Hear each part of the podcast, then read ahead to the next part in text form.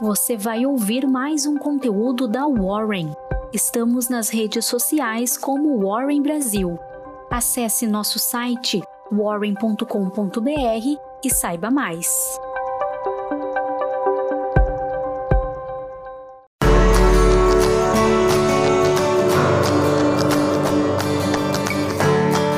Olá!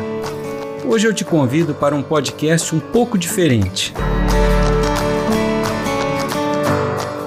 Ao invés de ideias, vou compartilhar com vocês um pouco da minha história. Eu não sei exatamente quando eu comecei a gostar de caminhar.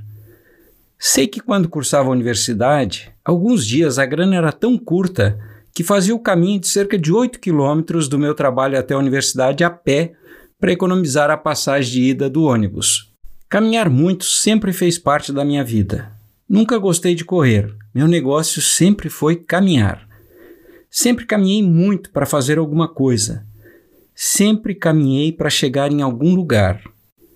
Na década de 1990, a minha vida foi muito intensa. Nasceram meus dois filhos e minha carreira tomou um ritmo frenético. Criei um curso de mercado de capitais direcionado a gerentes de banco. Era um curso de três dias que repeti cerca de 150 vezes.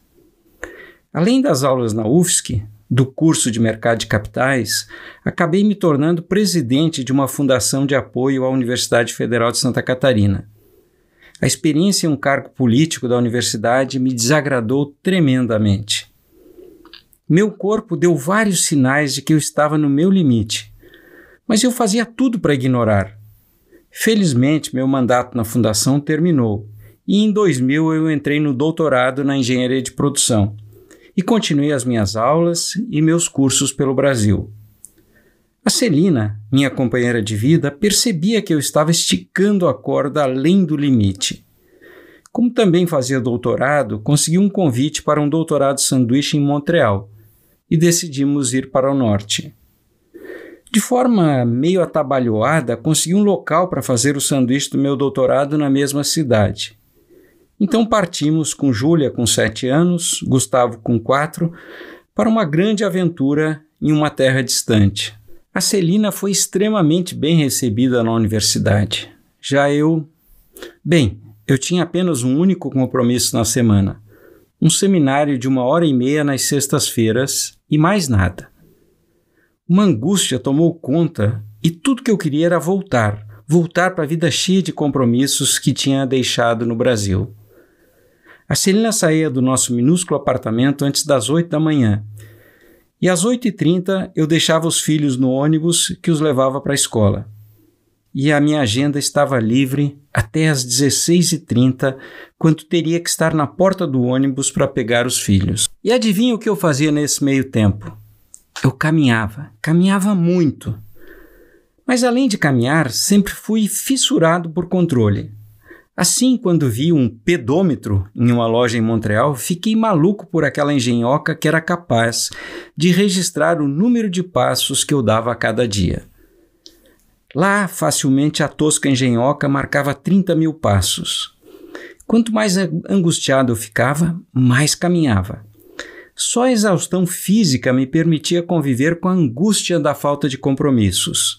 Um dia exausto, parei em uma livraria e peguei um livro com o sugestivo nome de Stopping, posteriormente traduzido no Brasil como A Essencial Arte de Parar.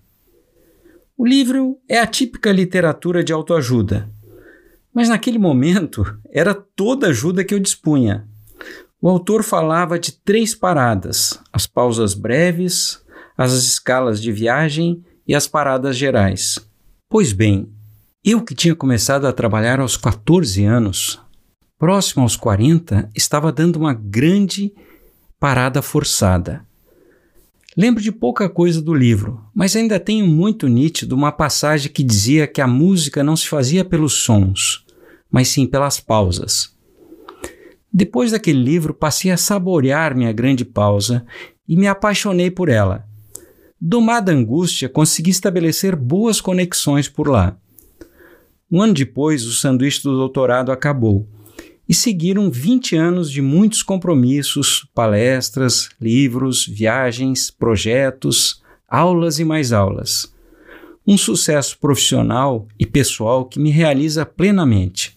Mesmo com uma agenda carregada, eu nunca descuidei dos exercícios físicos. Em algum lugar que se apagou da minha memória, eu li que para uma pessoa reduzir o risco de doenças cardíacas, deveria dar 10 mil passos todos os dias, o que no meu caso daria cerca de 6 quilômetros diários. E essa passou a ser a minha meta. Daquele pedômetro original, fui comprando quase todas as novidades que foram sendo lançadas para medir meus passos. Pode parecer difícil dar 10 mil passos, mas não é. Pequenas adaptações no meu dia a dia me garantiam atingir a meta. Estacionar o carro do lado oposto ao da minha sala na universidade, subir a pé os andares até a sala de aula, caminhar na esteira, estacionar o carro na primeira vaga que aparece, mesmo estando ainda muito longe do destino, ou dar várias voltas em Congonhas ou Guarulhos antes de pegar o voo, quase sempre garantiam minha meta. Felizmente, sempre fui muito produtivo e tive um lugar para chegar, até que veio a pandemia. E com ela não tive mais para onde ir. Caminhar perdeu sentido, a vida perdeu o rumo. Caminhar para onde? O mundo precisou reduzir o ritmo. E novamente, de forma forçada, tive que dar uma nova parada. Em outubro do ano passado, passei por uma cirurgia e, na sequência, vieram duas infecções oportunistas.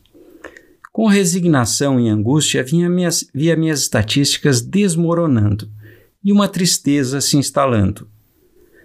Felizmente chegou novembro e a saúde voltou.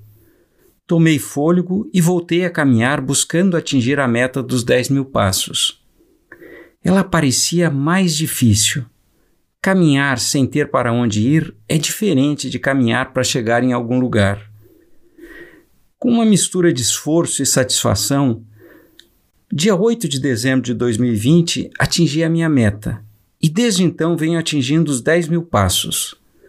Hoje, completo 146 dias de metas cumpridas. Só que algo diferente aconteceu. Eu sempre caminhei para chegar e agora caminho para voltar ao ponto de partida.